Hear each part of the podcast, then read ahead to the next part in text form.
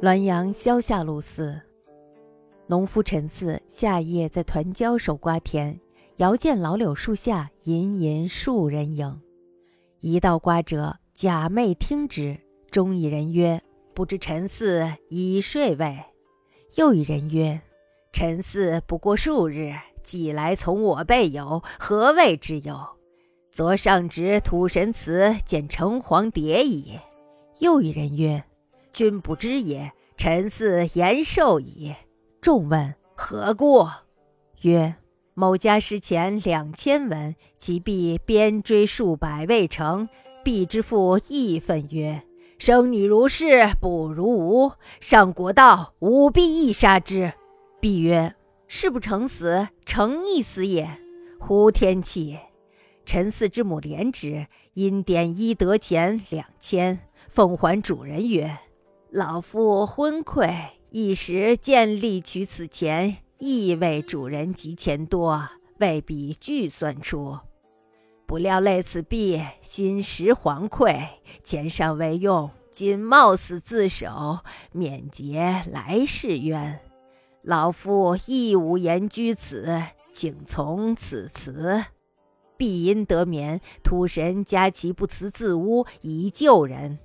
答城隍，城隍答东岳，东岳简疾，此父当老而丧子，冻饿死，一世功德，盼陈四借来生寿于今生，彼养其母，而昨下职未知也。陈四方借愤母，以道前见主，至是乃释然。后九年，母死，葬事毕，无疾而逝。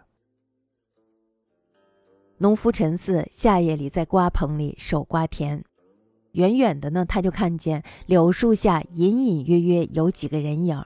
这时候呢，陈四他就怀疑，哎，是不是有人要偷瓜呀？于是呢，他就假装睡觉，但是呢，却侧耳倾听。其中呢，一个人就说了，说不知道陈四睡着了没有。然后另外一个人就说了，说，哎，用不了几天，陈四就和我们一起了，怕他做什么呀？昨天呢，我去土神祠值班，看见城隍的公文了。那么又有一个人说了，说：“哎，你不知道吗？陈四他延寿了呀。”那么大家这时候就问了，说：“哎，怎么回事呀？”这个人说了，说有人家里啊丢了两千文钱，他家的婢女呢挨了几百鞭子，也不承认是他偷的。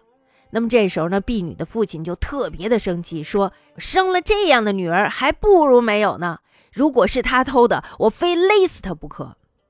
悲女就说了：“说我不承认也是死，承认也是死。”于是呢，呼天抢地的大哭起来。那么这时候呢，陈四的母亲他就非常的同情这个婢女，于是呢，就悄悄的把自己的衣服当了两千文钱，奉还给了主人。然后这时候他就说了：“说我这个老婆子呀，是一时的糊涂，一时的见利偷了这些钱。”我本来以为呢，主人钱多，所以呢未必能够马上察觉。不料呢，牵连了这个婢女，心中呀实在是惶恐。钱还没有花呢，我冒死自首，以免结下来生的怨恨。哎呀，可是呀，我没有脸再住在这儿了。从此呀，我请求离开这儿。那么婢女呢，因此就得救了。土神呢，就非常的称赞他，不惜坏了自己的名声而救别人。于是他就将这个事儿告诉了城隍，城隍呢又报告给了东岳神。那么东岳神一查这个名册呀，就发现说这个老妇人呀，本该是晚年丧子，冻饿而死。因为有了这个功德呢，于是就判决陈四借来生的寿命，让他在今生赡养他的母亲。那么你呢？昨天值完班以后呢，你就走了，不知道这个变化。那么陈四这时候呀，本来正心里因为这个母亲他偷了钱，非常的生气，而且非常的恨母亲。但是呢，听了这番议论以后，才明白，哦，原来母亲是为了救人呀。后来呢，过了九年，他的母亲去世了。那么在料理完母亲的丧事以后呢，陈四呢没有得什么病，也跟着母亲去了。这是一个非常民间的故事，其实它还是让人多一些善念，是吧？如果你做了很多的好事的话，你去帮助别人，不惜损害自己的去帮助别人的话，那么也就是说，上天还是能够看到的。但是他其实我觉得，不管上天看不看到吧，我感觉出于自己的良知，也是应该去帮助别人的。但是呢，我我觉得，不管你是帮助别人也好，不管你是救人也好，那么都要考虑到一个自身的安危，最好是在自己安全的条件下，然后再去对别人施以援手。